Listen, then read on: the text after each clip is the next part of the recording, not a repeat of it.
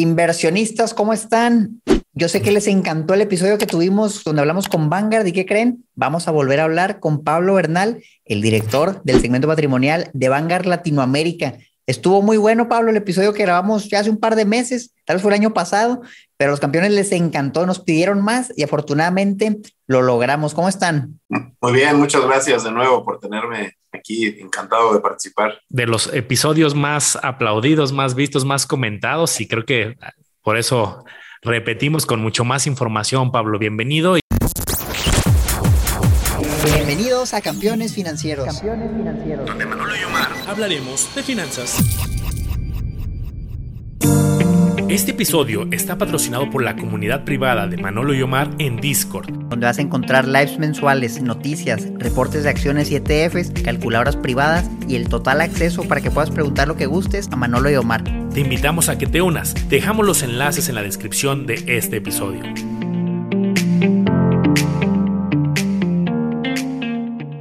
Y yo quisiera empezar porque justo hace unas cuantas semanas vimos, Omar y yo estábamos pues haciendo nuestra preparativo para los episodios y vimos un reporte que está bien interesante y justo nos llamó la atención porque leyendo, pues vimos el presentar la portada que decía Vanguard, hablaba acerca de, pues, del bienestar financiero, un reporte de México y yo creo que qué mejor que tú, Pablo, para pues, contarnos un poco de qué onda con ese reporte. Hubo hallazgos bien interesantes. Ahorita rebotaremos un poco por platicarnos un poco acerca de pues, estas investigaciones y análisis que están haciendo. Claro, eh, Manolo. Fíjate que este reporte eh, lo, lo, realiza, es el primero que se realiza y que al menos tenemos conocimiento, el primero de este tipo sobre bienestar financiero lo realiza Invested, que es un asesor en inversiones especializado mucho en temas educativos. Y lo que intentaban hacer es tener un diagnóstico, una radiografía de cómo está el bienestar financiero en, en México. Esto lo hicieron a través de encuestar a colaboradores de empresas. En este caso fue específico solamente de, aquellos que trabajan en el sector privado. Pero bueno, más adelante quizás se pueda extender a, a mayores sectores. Y bueno, dada este alineamiento que hay entre Vanguard e Invested, nuestra forma de, pensar, de, ver las cosas, nuestro objetivo y misión de ayudar al inversionista final a tener éxito en sus inversiones, fue que decidimos participar con ellos y nos parece que los resultados fueron muy interesantes y hay mucho que hacer para, pues para que la gente tenga mayor bienestar financiero, que ahorre, invierta más, que piense en su retiro, en su seguridad, en su protección con el tema de seguros, etcétera. Pablo, platícanos un poquito del objetivo de, este test que hicieron. De entrada, ¿qué es bienestar financiero o cómo lo definen? ¿Qué es lo que buscan obtener con esto? Claro, pues e, es una buena pregunta. Mira, bienestar financiero puede sonar pues como algo un tanto sui generis, ¿no? Pero últimamente es un sentimiento y es, es un sentimiento de tranquilidad, eh, de, de tener paz mental con tus inversiones, con tu realidad financiera, con tus deudas, ¿no? Eh, se trata de conocer un poco cuál es ese nivel de bienestar financiero, como ya te decía, y, que últimamente podamos tomar acciones concretas para, pues para mejorar el bienestar financiero. ¿no? De, entrada te digo que eh, es la principal preocupación de la gente, los temas financieros, o al menos de los encuestados, ¿no? que fueron más de 1.500 colaboradores, si no me equivoco. Eh, es, es, su principal preocupación por encima de otras cosas. 54% de, de, ellos dijeron que es, es, están preocupados por temas financieros eh, y que pasan 15 horas al mes pensando en, sus finanzas personales, lo cual pues podrían pasarlo eh, en, haciendo otras cosas, ¿no? Eh, produciendo, por ejemplo, siendo, siendo más productivos, siendo felices.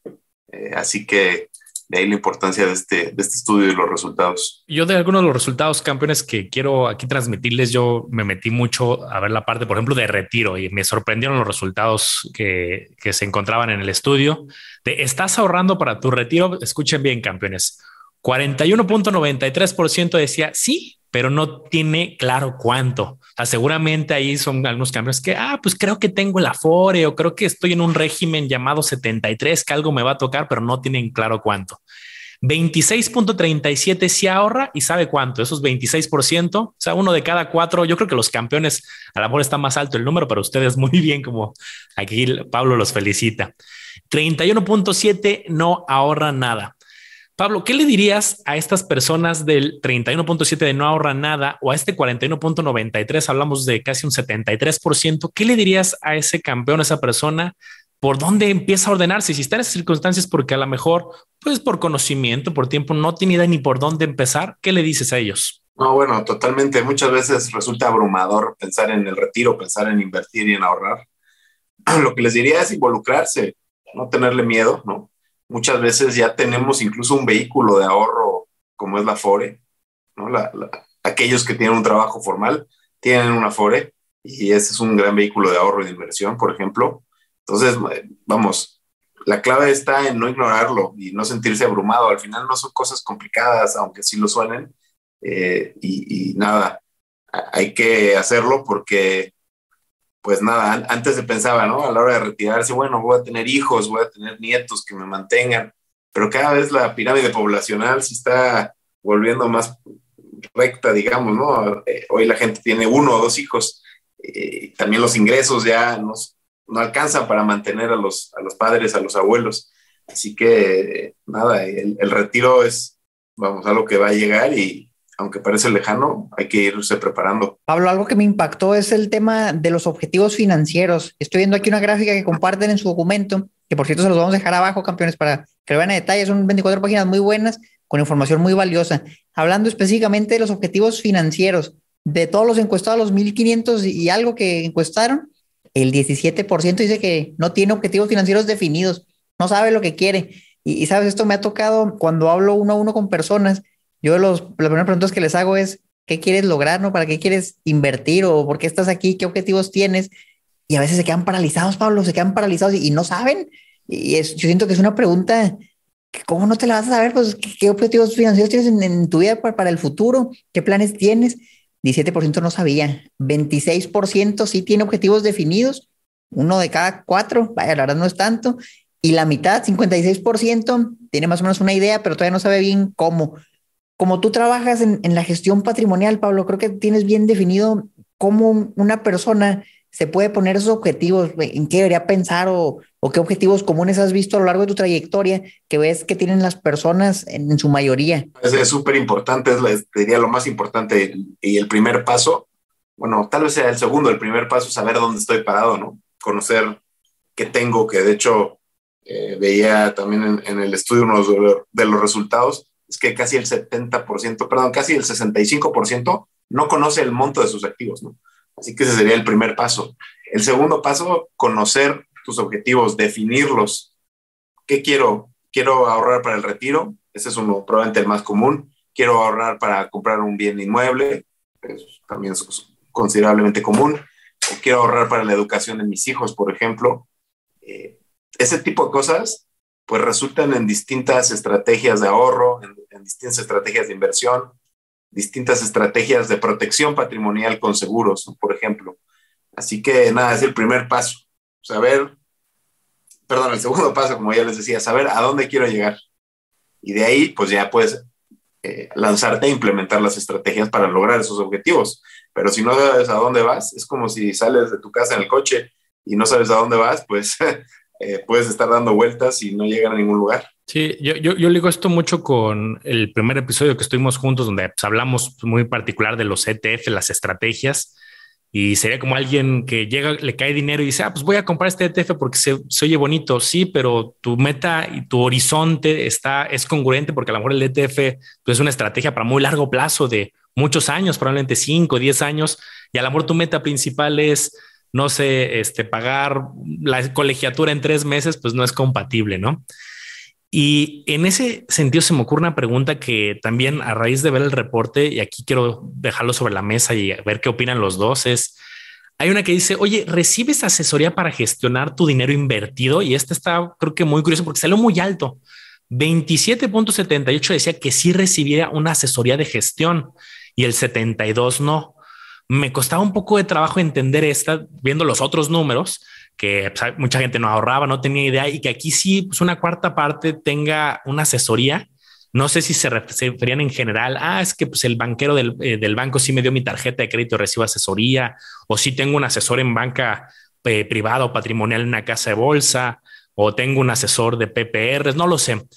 Pero la pregunta no es tanto tenerlo o no, la pregunta es, tú, eh, Pablo, ¿en qué momento crees que una persona sí requiere tener un asesor o puede por su cuenta ponerse a estudiar, se mete a la página de Vanguard y ahí está descrito pues las comisiones, el objetivo, la rentabilidad, este, la desviación estándar. Hay muchísima información.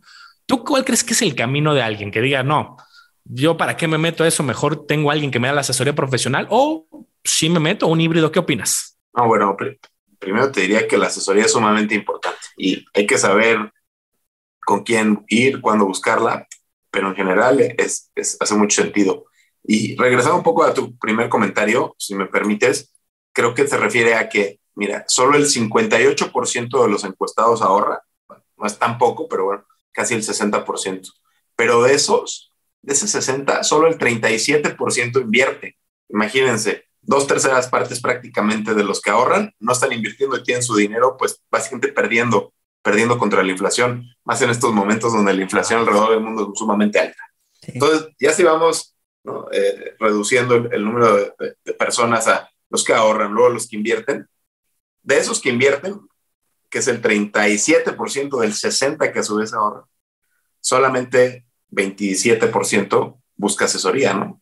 Creo que ya si lo pones en ese contexto, eh, pues llama la atención que muy pocos realmente están buscando asesoría, cuando es algo muy importante. De la misma forma que si tienes un malestar, acudes al doctor, y para buscar asesoría médica, eh, pues en temas financieros también debe hacerse. En México existen múltiples opciones de, asesoría, ya mencionamos alguno, pero también están los asesores independientes en inversiones, que son un, tercero fuera de un banco, fuera de una casa de bolsa, que busca asesorarte respecto a tus inversiones solamente. Ahora, desde luego, cuando hay un momento importante en tu vida, puede ser mm, que te cases, por ejemplo, y quieras formar una familia, que decidas comprar un bien inmueble, que tengas una herencia, cualquier eh, momento, o bueno, incluso cosas malas también, como que pierdas tu empleo. En cualquier momento clave en tu vida financiera es cuando más importante se vuelve la asesoría. Y la asesoría no es un poco tanto decirte, ah, ahora hay que comprar acciones y no bonos, sino más bien hacer una planeación financiera integral sobre pues tu situación financiera, aunque suene repetitivo. Oye, Pablo, tienes 35 años de edad, eh, buscas retirarte a los 60 años, estos son tus ingresos, estos son tus gastos, tu capacidad de ahorro, los retornos esperados en, en inversiones, en un portafolio balanceado, diversificado, ¿cuánto es? Ok, estás en buen camino para llegar a tu objetivo, que es el retiro a los 55 años. Eso es lo que yo creo que trae valor en la asesoría, ¿no? No tanto decirte, ah, compra esta acción, vende esta acción, compra este ETF, vende este otro. Eso, vamos, puede agregar valor, pero no, sin duda, no, no va a mover la aguja de la misma forma que una planeación financiera holística lo, lo hará. Oye, Pablo, estaba viendo la parte de estrés financiero y de entrada el estrés es peligrosísimo. O sea, el estrés en general es la causa de muchos malestares, de muchas enfermedades. El estrés puede ser la perdición de una persona, pero me quiero enfocar ahorita en, el estrés financiero y de entrada, de los datos que muestran, el 53% de los encuestados tenía estrés por temas de dinero. Imagínate, uno de cada dos personas se estresa por el dinero. Otros se estresan casi la mitad también por su trabajo, por temas de salud, pero el que más estrés generaba eran temas del dinero. Y cuando les preguntaron cómo te sientes con tus finanzas personales, el 60% dijo más o menos bien, me genera un poco de estrés. Y dijo que un poco de estrés, pero luego cuando me fui más abajo y hay una pregunta que decía, ¿cuántas horas a la semana estás preocupado por temas financieros? Yo me quedé impactado con la respuesta. Cinco horas a la semana, el 30%. Y había todavía un 8%, Pablo, que se estresaba más de 50 horas a la semana. Imagínate un trabajo de siete horas de lunes a domingo, son 49 horas siete horas diarias, o sea, realmente es, es algo exagerado. Imagínate el, nivel de preocupación de una persona que todo el día está pensando siete horas diarias en, el dinero, el estrés financiero. Yo creo que eso, pues no, no va a vivir muchos años con, con esa preocupación. ¿Por qué será, Pablo, que las personas se, estresan tanto por el dinero? O sea, porque tienen muchas deudas o ¿qué han visto ustedes que les causa tanto estrés? Yo creo que no, que, que, que sí tiene, puede tener que ver con las deudas, pero va más allá. Es, es un tema de no tener control ¿no? No tener visión sobre tu patrimonio y tu situación financiera. Eh, y eso es lo que más estrés causa, el desconocimiento. Los seres humanos somos muy malos manejando la, eh, la ambigüedad, manejando el desconocimiento y la incertidumbre, por lo cual eh, lo más importante, como ya les decía, es primero conocer, hacer un diagnóstico de en dónde estoy parado. Eso va a reducir el estrés financiero y aumentar, por lo tanto, el bienestar financiero de manera considerable. Y regresando al punto anterior, pues la manera de hacer eso es quizás acercándose con un especialista, alguien eh, que, que, sepa de planeación financiera, de inversiones, de ahorro, de seguros, etcétera. Me gustó mucho tu, analogía, ¿no? Como ahorita bien apuntabas del doctor, pues al final puedes tú estudiar y tomar cursos, hacer muchas cosas, pero siempre es bueno también recibir la asesoría profesional y poco a poco ya tú también te puedes ir haciendo especialista, pero qué mejor que alguien te diga, oye, pues vas bien, vas mal, por dónde va y escoge. Y como todo, ¿no? Escuchar hasta varias opiniones y de ir forjando tu, tu, camino. Omar, muy relacionado a lo que comentabas del estrés, otra parte del reporte que esta me llama la atención, me gusta que en un reporte de Vanguard venga algo, bueno, y junto con los otros actores que ya se mencionaron que también participaron, venga un tema del lado de un capítulo que se llama protección. Tal cual, hay uno que dice, y las dos preguntas sí también me pusieron un poco nervioso de la situación, porque fíjense, cuentas con un seguro de gastos médicos mayores, 33.25 dice que no, 66.75 dice que sí. O sea, al final aquí, eh, pues es un número elevado. Cuentas con portabilidad, conexión de tu seguro de gastos médicos mayores, 25% dice que sí, 74% que no. Campeones, aquí déjenme platicarles tantito ahorita también escuchar la opinión de Pablo. Y esto es algo bien común porque pues, muchas empresas te dan esta prestación, te dicen, mira, no te preocupes, aquí estás trabajando para nosotros y tienes, te apapachamos con un seguro eh, de gastos médicos. Pero, ¿qué pasa si recorte de personal? Si en algún momento pues no se llegó a la meta y pues, te dan las gracias, pasa algo, pues ese seguro, pues tal cual era de la empresa al que tú estabas de titular a una póliza colectiva y te dan de baja y te quedas sin ese seguro. Que hay algunas reglas que algunos te permiten conectarte. Por eso aquí en el reporte dice esta conexión de tu seguro de gastos médicos portabilidad y te permite en un lapso, si no mal recuerdo, de 30 días irte a otro. Pero aquí veo que la gran mayoría o no lo desconoce o no tiene. Yo creo que eso también está muy relacionado con el tema del estrés financiero que ahorita comentaba Omar, porque pues no, no, ahora sí que un tema médico, pues nadie lo controla. Te pasa un tema médico y llega una factura de una cantidad fuerte, imagínate 50 mil, 100 mil, 200 mil pesos. Pues creo que eso desbarata, por más de que tengas todo tu portafolio de ETFs en Vanguard y tenías una estrategia súper sofisticada que armaste. Si no tienes esto, pues te desbarata todo. Entonces aquí, justo Pablo, ¿por qué metieron esto de los seguros médicos? Me, me llama la atención y creo que tiene muchísimo sentido, pero me gustaría de tu a viva voz entender esta relación que ustedes identifican? Pues sí, parte de la planeación financiera y de la gestión financiera es pensar en los riesgos eh, que aunque parezcan improbables, pueden suceder y los seguros son excelentes para eso. Vanguard no, es, no está dedicada al tema de seguros, pero sí reconocemos que son parte esencial de la planeación financiera. Y, por ejemplo, estos que mencionas, la portabilidad o conexión, muchos de nosotros no sabemos que si te vas de la empresa por X o Y razón, pues tu seguro ahí va a quedar y si quieres contratar uno nuevo, pues quizás ya no te van a cubrir las preexistencias, ¿no? Porque es, es, algo muy drástico. Si tienes una enfermedad de largo plazo, ¿no? Como, la diabetes o algo así, pues te puedes, te puede dejar en bancarrota, básicamente, como ya lo adelantabas, Manolo. Así que la parte de protección es sumamente importante. Hay hay agentes especializados en seguros, de nuevo el tema de la asesoría, porque muchas veces ni siquiera conocemos que existen estas opciones. Muchas veces no conocemos que hay una necesidad. Tú dices, estoy protegido, mi empresa me da un súper seguro, está excelente, con una suma asegurada alta, un deducible bajo, puedo ir a cualquier hospital, a cualquier eh, médico. Pues sí, pero ¿qué pasa si te corren? ¿Qué pasa si renuncias o, la empresa deja de existir, cualquier cosa. Y muchas veces es algo extremo que no pensamos. Y el mexicano creo que también tiende a veces a, no preocuparse tanto por los riesgos extremos, pero los seguros están ahí para justamente proteger esos, esos riesgos eh, y al final proteger tu patrimonio, como decías, puedes tener una estupenda estrategia de inversión muy bien armada, pero pasa algo fuera de tu control y imagínate que te pasa además justo en un momento como el actual, donde los mercados han bajado bastante y tienes que salir y vender tus activos financieros con, un, eh, con una pérdida. Pablo, me quisiera regresar al tema de, la asesoría y creo que eso es bien importante. Mencionaban que del de las personas que ahorran, el 63% no está invirtiendo, nada más ahorra, pero no invierte. Eso sobre los que sí ahorran. Ya cuando somos el porcentaje total, es un porcentaje mucho menor.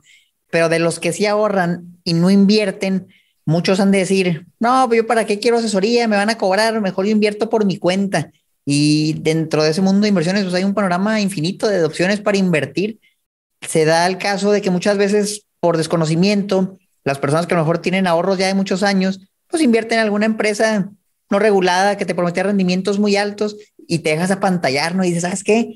Aquí me están ofreciendo el 5% mensual. Hombre, pues haces números rápido en un Excel y dices, me voy a hacer millonario en unos cinco años y tenga, le metes tu dinero y luego resulta que de repente ya no te pagaron, la empresa no te respondió y, te dicen un bronconón.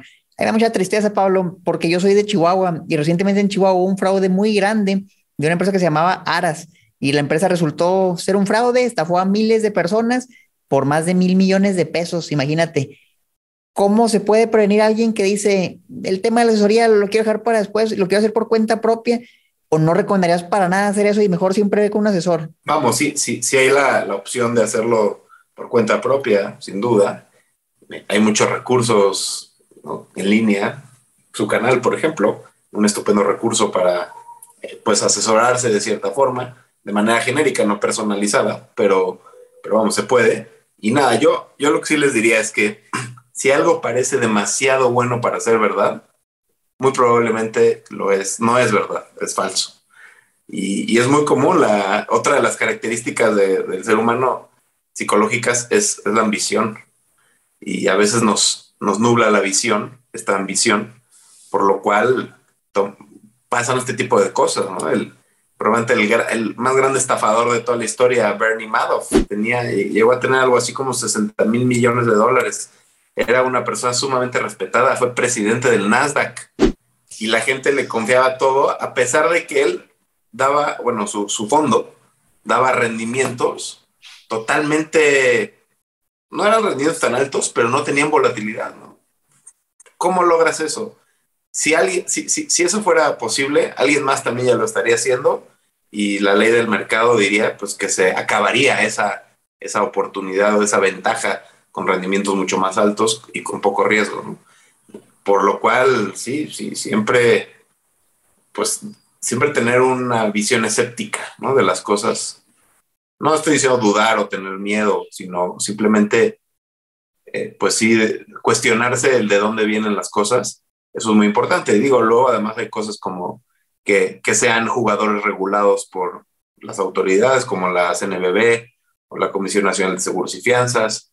Eso da un mayor nivel de seguridad aunque no es absoluta, obviamente. Buenísimo, Pablo. Yo creo que justo conforme uno se va metiendo a este mundo y se va educando, se vuelve más crítico o más preguntón, o al menos, ¿no? Empieza a decir, oye, ¿por qué? ¿Y por qué? ¿Y quién te regula? ¿Y qué documento? Y está certificado y empiezas como a formular las preguntas, no tienes que saber todo.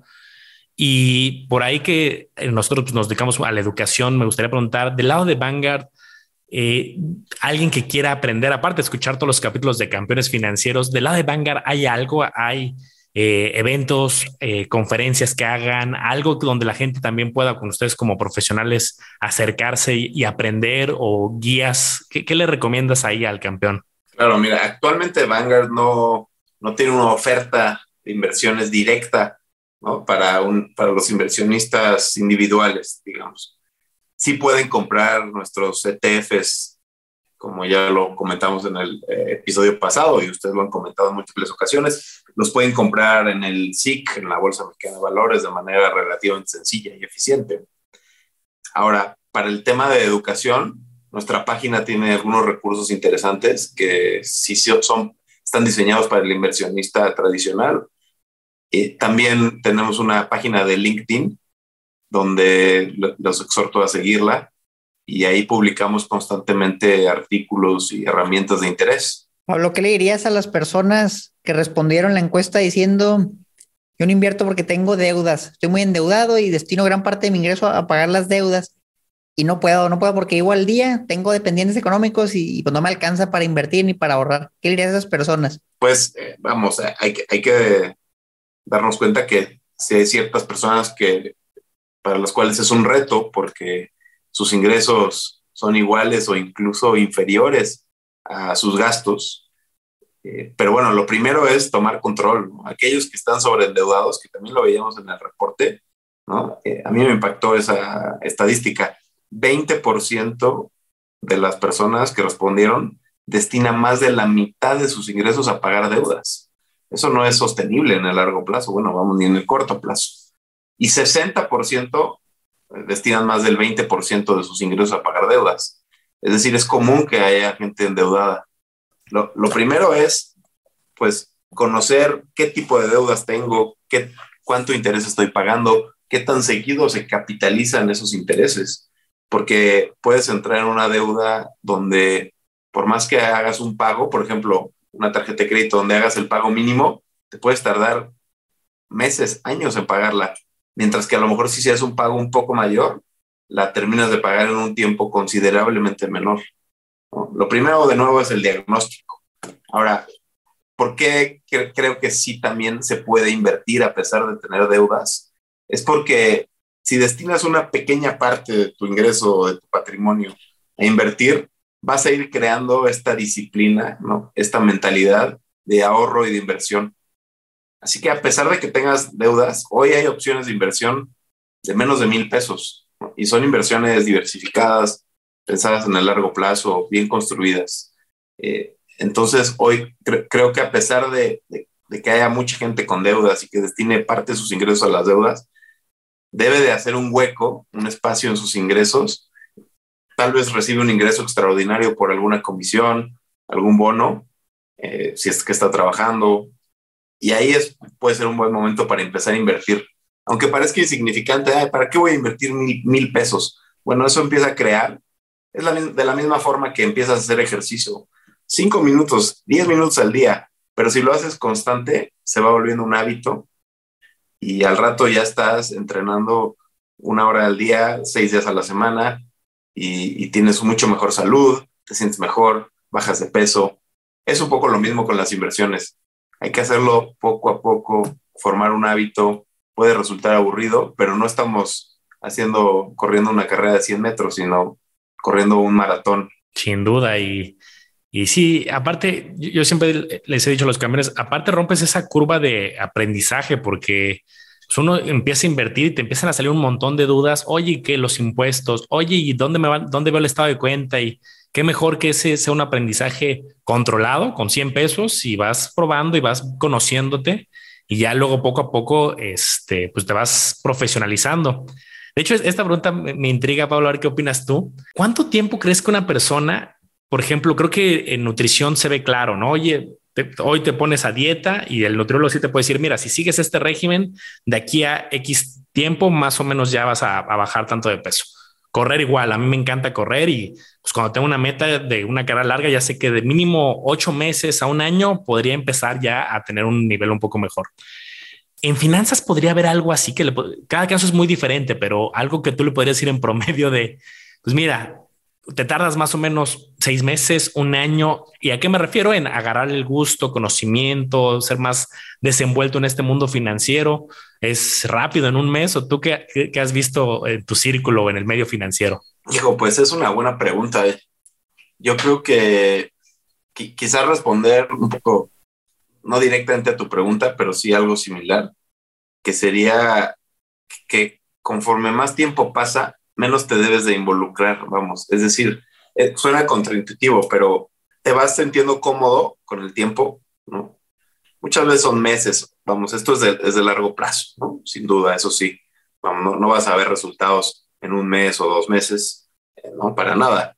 Pero un poco en la medida que logres olvidarte de, de tus inversiones, pues estás cumpliendo con ese objetivo, ¿no? Con ese objetivo de tener bienestar financiero, de estar tranquilo, Así que, pues un poco no, no se preocupen a la hora de invertir por estar constantemente revisando, constantemente viendo su saldo, constantemente viendo si subió o bajó lo que el producto financiero o que hayan comprado. Creo que es, es algo muy importante. El famoso ojos que no ven, corazón que no siente. En momentos como el actual lo, lo estamos viendo.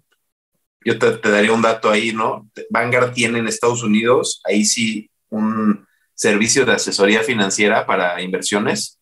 Es, es muy basado en lo digital, ¿no? ¿no? No es una sucursal ni nada, es todo, prácticamente todo en línea, aunque sí hay personas detrás que te atienden. Eh, cuando pasa algo como la crisis que vimos en el COVID de hace ya más de dos años, el cliente promedio de Vanguard reduce a la mitad el número de veces que entra a su cuenta, hace login para revisar. Eso quiere decir que pues están confían en que tienen una estrategia de inversión adecuada, muy bien pensada, una planeación financiera muy buena y no tienen que estar viendo cómo corre la sangre. Saben que es mejor pues confiar en el proceso en el largo plazo y, y, volver mejor a ver cuando las cosas mejoren para estar motivados. ¿no?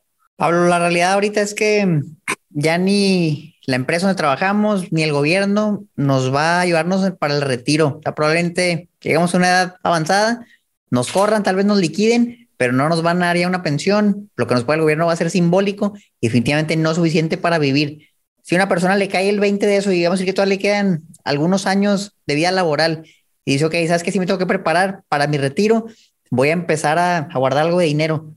Pero la pregunta concreta que te quiero hacer es, ¿cómo puede saber la persona cuánto dinero necesita para poder retirarse? ¿Un millón, dos millones, tres millones, cien mil pesos? ¿Cómo puede la persona darse una guía de, sabes que este tiene que ser mi objetivo de aquí a tantos años? Pues mira, no, no hay una regla así que puedas decir para que aplique para todos pero de ahí, una vez más, la importancia de la asesoría. Hay quienes dicen que puedes estimar que vas a necesitar en tu retiro algo entre el 60 y el 100% de tu último ingreso. Si estabas ganando 10 mil pesos en tu, a, a, antes de retirarte, pues vas a requerir entre 6 mil y 10 mil pesos al mes. Eh, y de ahí, pues, si estimas, hay que estimar cuál es el retorno esperado de un portafolio, por ejemplo. Si, si ya estás retirado, pues tu portafolio va a ser más conservador, va a tener mucho más peso en deuda, en, bonos de gobierno, etcétera. De ahí que puedes estimar un retorno esperado y en base a eso hacer una corrida financiera. Oye, si necesito 10 mil pesos al mes, tengo un millón eh, y yo, ¿cuánto tiempo me va a durar este dinero? Si, tengo un rendimiento de 7% al año, por decir algo. Esa es, esa es la manera de hacer el cálculo. Eh, sé que puede sonar complejo, pero incluso en línea puedes encontrar herramientas donde tú metes esta información y te hace el cálculo, te dice, ok, si quieres vivir con 10 mil pesos al mes y digo, estoy poniendo un número ilustrativo, ¿cuánto necesitas tener para poder eh, gastar 10 mil pesos durante los próximos 30 años? Buenísimos consejos, Pablo. Yo ahorita también me, me gustó mucho lo que comentabas acerca de si tú tienes, mencionaste algo como si tienes una muy buena estrategia, no tienes que andar preocupado por meterte todos los días, ¿no? Y, ese consejo fue creo que muy valioso y yo no quiero desaprovechar tu presencia en el episodio para preguntarte algún otro consejo con todo lo que estamos viviendo, porque hay muchas cosas ahorita, ¿no? Tenemos la pandemia, pero tenemos pues, el tema que sí de Rusia, tenemos el de la salsa de tasas, tenemos volatilidad por muchos lados, hay muchas noticias por lado de muchos activos. Entonces, algún tip adicional que le quisieras dar al campeón que pues, a lo mejor esto, por ejemplo, la alta inflación, pues no es algo que se controle de la noche a la mañana. Eh, el tema de la volatilidad pues, es algo natural de los mercados. Y así como nos diste el consejo de, oye, pues si tienes una estrategia sólida, no es necesario que andes viendo cada cinco minutos si subió 1%, bajó 1%, que te va a dar estrés financiero, yo creo, porque ya tienes algo de largo plazo, ¿no? Sobre todo. ¿Qué otro tip le darías al campeón con toda esta circunstancia tan compleja que estamos viendo inflación, que si Rusia, que si muchas cosas, ¿no? Mira, lo primero es involucrarse en tus finanzas personales, que sé que los campeones ya lo hacen o la vasta mayoría de ellos. Pero bueno, lo segundo sería, eh, si vas a invertir, buscarlo hacer de manera diversificada. Creo que esto, nada, y, creo que suena ya cliché a veces, pero no me voy a cansar de decirlo. Eh, hay que estar diversificados porque el año pasado si te hubiera dicho a principios del 2021, oye, quiero invertir en energía, en, empresas del sector energético, petrolero, etcétera. No, ¿cómo crees? Eso ya va de salida, las energías limpias. Ah, bueno, el, el retorno que tuvieron esas empresas en los últimos 6, 12, 18 meses ha sido impresionante.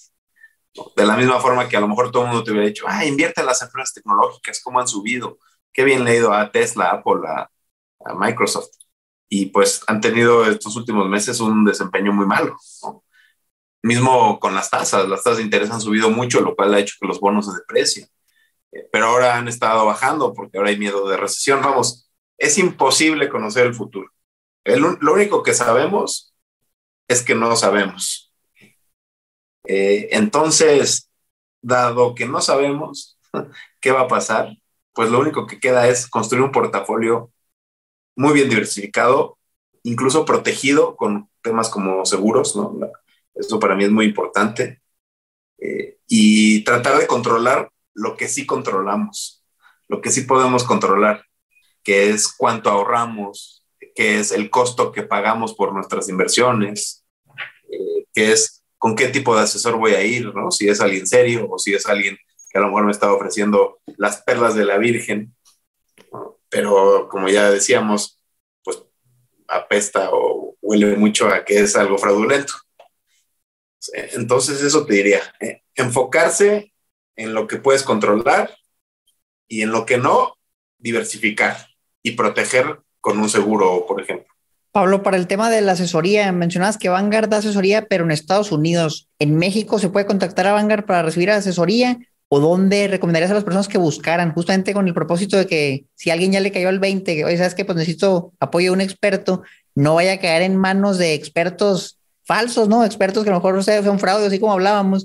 ¿Dónde debería buscar la persona que es una fuente fidedigna de asesoría? Pues mira, yo te diría que sí, Vanguard no, no presta hoy servicio de asesoría a personas físicas, a individuos. Lo hacemos a través de clientes institucionales, como, como fondos de pensiones, como fondos de inversión, que a su vez ellos tienen clientes finales. Entonces, podría decir que, que nuestra asesoría es indirecta vía algún intermediario como estos que mencioné. Pero respondiendo en concreto a tu pregunta, ¿dónde buscar asesoría? Yo te diría que un buen punto de entrada son los asesores independientes en inversiones.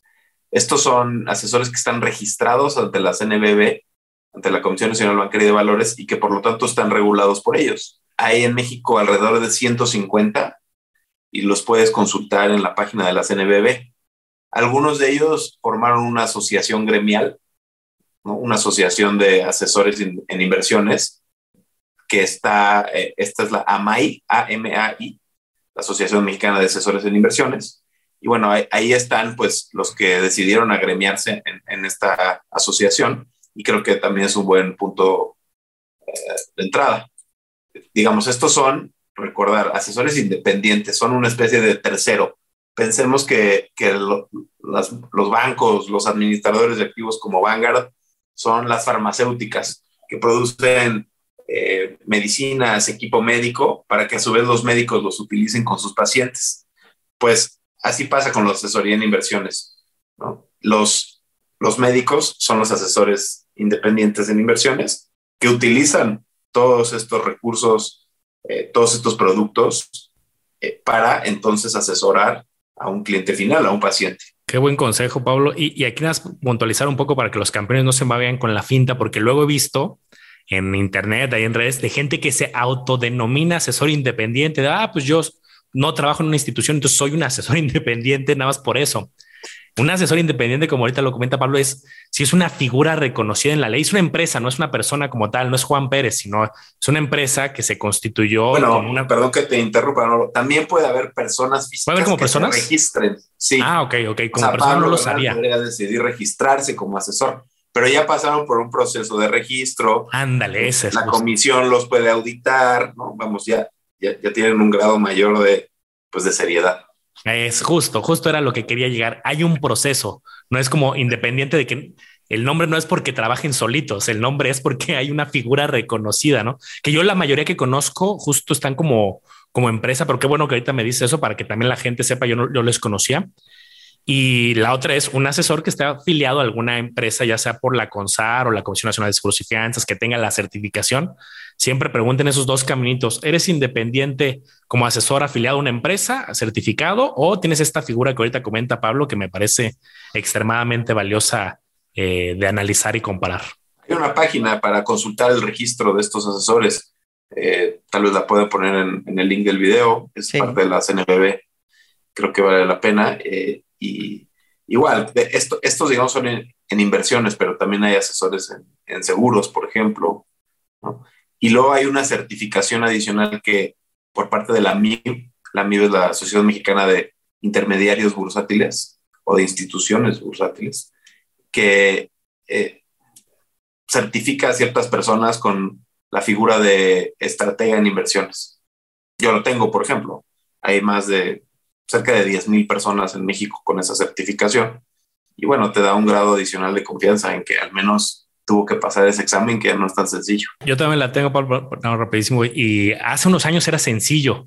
Ya ahorita lo volví a hacer hace como seis meses y ya le subieron el nivel. Está, está bueno que sí, ya hay como ciertos filtros cada vez un poco más robustos.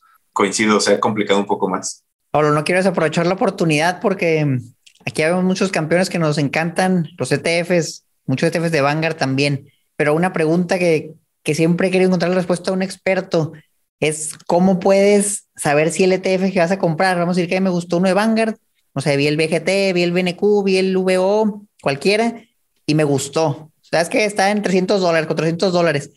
¿Cómo puede saber el inversionista si ese es un buen precio? Por ejemplo, en una empresa, oye, pues a ver, enséñame tu estado de resultados, tu balance general, puedo hacer una evaluación, pero en un ETF que tiene 500 empresas, por ejemplo, se vuelve más complicado. ¿En qué se puede fijar el inversionista para saber si está entrando algo que está caro, algo que está barato y no entra nada más porque, ah, pues está muy padre y le entro el precio que sea? Mira, pues e, esa es la pregunta del millón. Por, por un lado, vamos a dividir tu, tu pregunta en dos, Omar. Por un lado, si quieres comprar el ETF en el SIC, ¿a qué precio ya en pesos en México, en mi casa de bolsa, debo de poner mi postura de compra? Pues ahí lo que les diría es hay que fijarse en el precio del mercado de origen. Por ejemplo, ponías el ejemplo del BO, que es el, el S&P 500, nuestro ETF del S&P 500, pues puedes ver el precio en Estados Unidos y decir, ok, está cotizando en 301 dólares, pues el tipo de cambio hoy está en 20 pesos, van a ser 6 mil pesos con 20, 6 mil 20 pesos, ¿no? Ese sería el precio justo porque estoy pagando lo mismo que cotiza y lo mismo que vale en el mercado de origen. Ahora, para determinar si el Standard Poor's 500 y por lo tanto el ETF está caro o barato, pues ahí eh, depende de muchas cosas y creo que pues los inversionistas no deberían de preocuparse tanto por eso, deberían de preocuparse más bien por hacer, como decía, una asignación de activos buena, es decir, voy a poner un poco en acciones de Estados Unidos o globales, un poco en acciones de México, un poco en bonos, en pesos, en dólares, en, múltiples monedas y geografías. Eh, eso es lo que realmente va a, determinar el éxito de, tus inversiones. Puede ser que estés comprando que esté caro, pero ¿cómo saber si está caro o no? ¿Cómo saber si el Standard Poor's 500 cotizando a 20 veces precio utilidad es caro o no? Pues eh, es difícil. Habría quien te pueda argumentar que está caro y hay quien te puede argumentar que es barato. Buenísimo. Pablo, a mí siempre me gusta dar también micrófono abierto para que no sea como tanto interrogatorio, pero tus comentarios han sido pues, muy buenos, pero me gusta también dar el micrófono abierto de pues, algún mensaje, algún comentario que te gustaría mandar a los campeones. Hemos tocado por muchas aristas, ¿no? De asesoría, de seguros, de diversificación. Ahora sí que está muy abierto y, ¿qué te gustaría comentarle a la gente que nos escucha? Pues quizás ya para terminar eh, y un poco con lo que habrías eh, involucrarse, lo cual quiere decir empezar a hacerlo ya, ¿no? El, mejor momento para invertir fue ayer, para empezar a invertir. El segundo mejor momento es hoy. Y bueno, hoy estamos grabando esto en las casi 6 de la tarde. Están cerrados los mercados, pero mañana por la mañana a las 8.30 es el siguiente mejor momento para empezar a invertir. Muchísimas gracias, Pablo Bernal, director del segmento patrimonial de Vanguard Latinoamérica. La verdad es que me encantaría, campeones, que nos dejaran en los comentarios qué opinaron de este episodio, en qué temas quisieran que profundizáramos en el futuro y con mucho gusto luego agendamos algo más si ustedes lo piden. con Vanguard, a menos que, nos cierren las puertas. Esperemos si no nos aceptan la invitación, porque nosotros estamos encantados de tenerlos aquí. Por supuesto que no, estamos a la orden y cualquier tema que quieran hablar, estamos aquí para, para servirles. Nos encanta lo que están haciendo. Sin duda, entre más personas como ustedes haya aquí en México, más rápido nos vamos a convertir en un, eh, en un mercado, en un país de inversionistas, lo cual pues, va a traer ventajas para todos, para la economía y, y para todas las familias. Muchas gracias, Pablo. Muchas gracias a todos, campeones. Nos vemos en el próximo episodio. Hasta luego.